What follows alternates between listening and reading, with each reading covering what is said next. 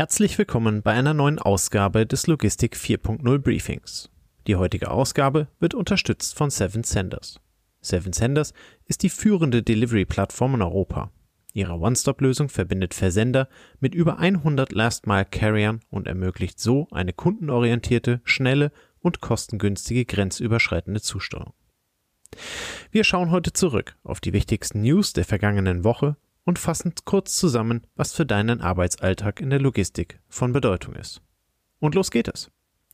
Forto schließt Spanien und Bremen. Die Berliner Digitalspedition Forto plant eine erneute Entlassungswelle und zieht sich vom spanischen Markt zurück. Die DVZ berichtet, dass mindestens 75 Mitarbeiter, darunter hochrangige Manager, ihre Arbeitsplätze verlieren werden. Forto hat sich darüber bisher nicht geäußert. Jochen Frese, der Chief Commercial Officer von Forto, wird Ende März 2024 vorzeitig in den Ruhestand gehen, aber dem Unternehmen weiterhin beratend zur Seite stehen. Die Position des CCO wird von Fabian Struck übernommen. Weitere Aufgaben von Frese werden auf andere Führungskräfte verteilt, darunter Thomas Eisenblättler und Erik Reuter. Johannes Sade, Vice President Europe, hat intern angekündigt, das Unternehmen zu verlassen. Die Geschäftsführung von Forto plant auch die Schließung der Niederlassung in Madrid und des Büros in Bremen. Dies markiert einen Rückzug des Unternehmens aus dem spanischen Markt. Diese Entlassungswelle folgt einer ähnlichen Maßnahme von Forto im November des Vorjahres, bei der bereits etwa 10 Prozent der Belegschaft entlassen wurden. Forto plant auch Kostensenkungsmaßnahmen im Vertriebsnetz. Die Nachricht über die Entwicklung wurde von Fabian Struck, dem Strategiechef von Forto, heruntergespielt und er forderte die Mitarbeiter auf, vorformulierte Antworten zu verwenden, um Kunden und Geschäftspartner zu beruhigen. Zalando steigert sein Ergebnis im Q3. News, die gut sind. Im Briefing möchten wir sie aber vor allem anführen, da auch explizit die Logistik als eine der ausschlaggebenden Faktoren genannt wird. Wie das Portal Wall Street Online berichtet, verzeichnete Zalando im Q3 diesen Jahres einen Anstieg des bereinigten EBIT um 72 Prozent auf 23,2 Millionen Euro.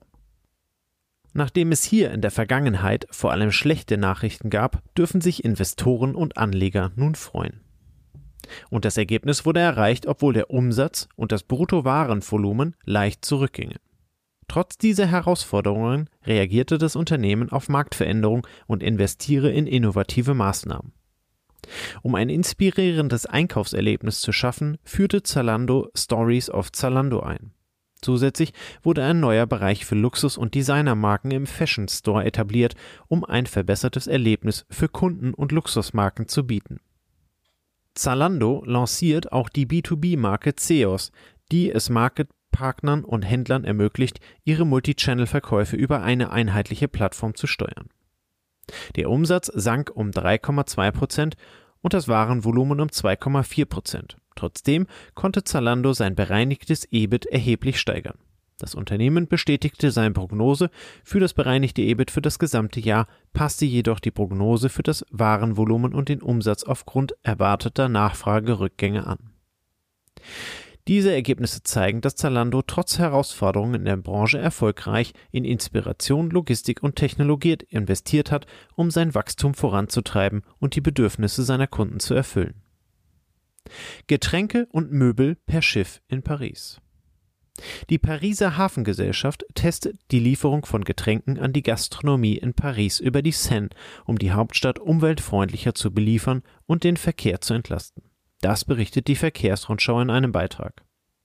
Im Vorfeld der Olympischen Spiele 2024 werden Getränke per Schiff von einem Lager außerhalb der Stadt zu einem Kai gegenüber des Eiffelturms transportiert.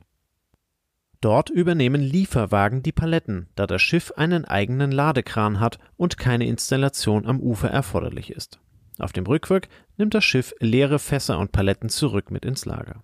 Dieser Ansatz bietet nicht nur Umweltvorteile, sondern ermöglicht auch pünktlichere Lieferungen, da Lieferwagen nicht mehr mit dem Verkehr im Stadtzentrum kämpfen müssen. Angesichts des Fahrermangels ist dies besonders vorteilhaft, da verfügbare Fahrer weniger Zeit hinterm Steuer verbringen müssen. Die Pariser Hafenbetriebe planen, die Versorgung der Stadt mit Alltagsgütern über die Seine auszubauen, um Staus und die CO2-Belastung zu reduzieren.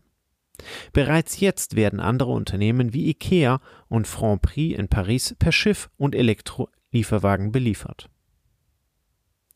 Ausbau der Logistikkorridore. In einem Kommentar der DVZ berichtet Sebastian Reimann über die weltweiten Bewegungen, die sogenannten Logistikkorridore und wie diese erschlossen werden.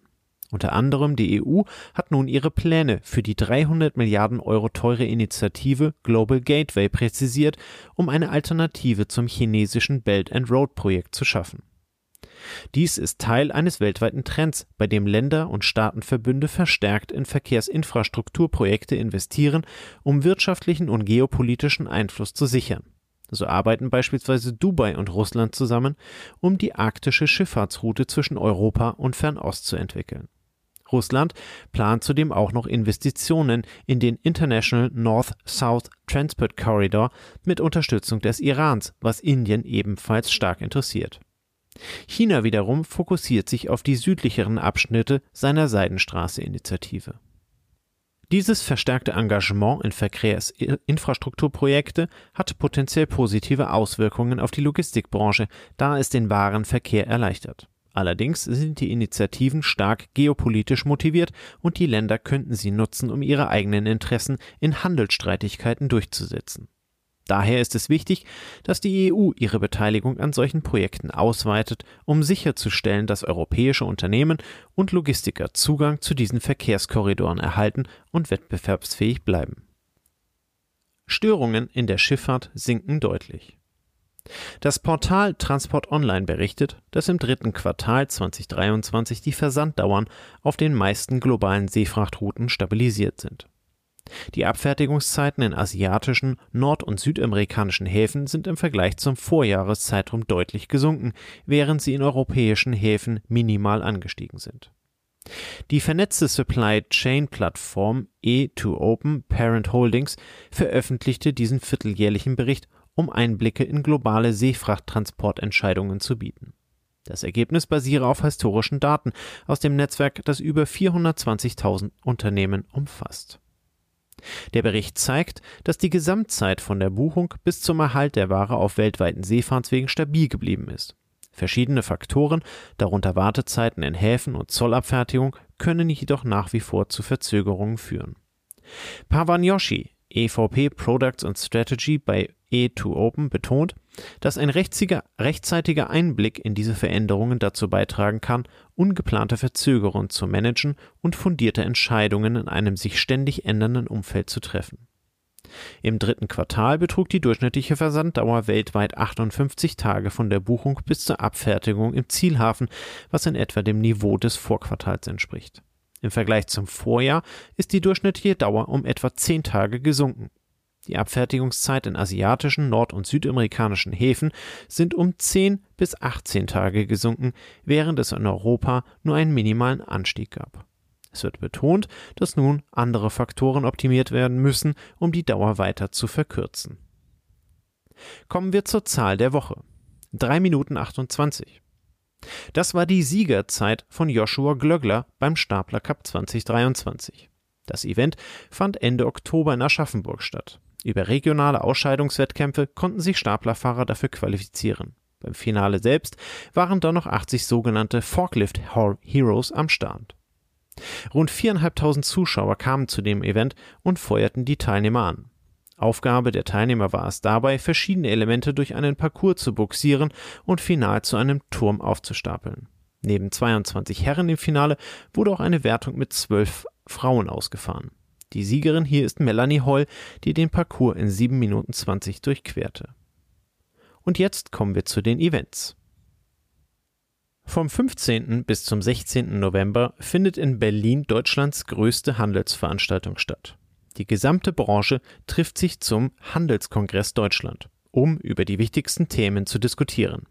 Mit dabei sind neben Politikern wie Bundeskanzler Olaf Scholz, Wirtschaftsminister Robert Habeck und Oppositionsführer Friedrich Merz Vertreter aus Branchenführern wie IKEA, Obi oder aus der Otto Group sowie viele andere. Geboten werden unter anderem Vorträge zum Thema Nachhaltigkeit, am ersten Tag ein Strategieforum, das in verschiedenen Sessions auf aktuelle Herausforderungen eingeht sowie jede Menge Best Practice Austausch und in den Praxisforen des zweiten Tages. Alle Details zu dem Event findet ihr unter www.handelskongress.org oder natürlich bei uns in den Shownotes. Vielen Dank für eure Aufmerksamkeit. Wir hören uns nächste Woche Sonntag wieder beim Briefing.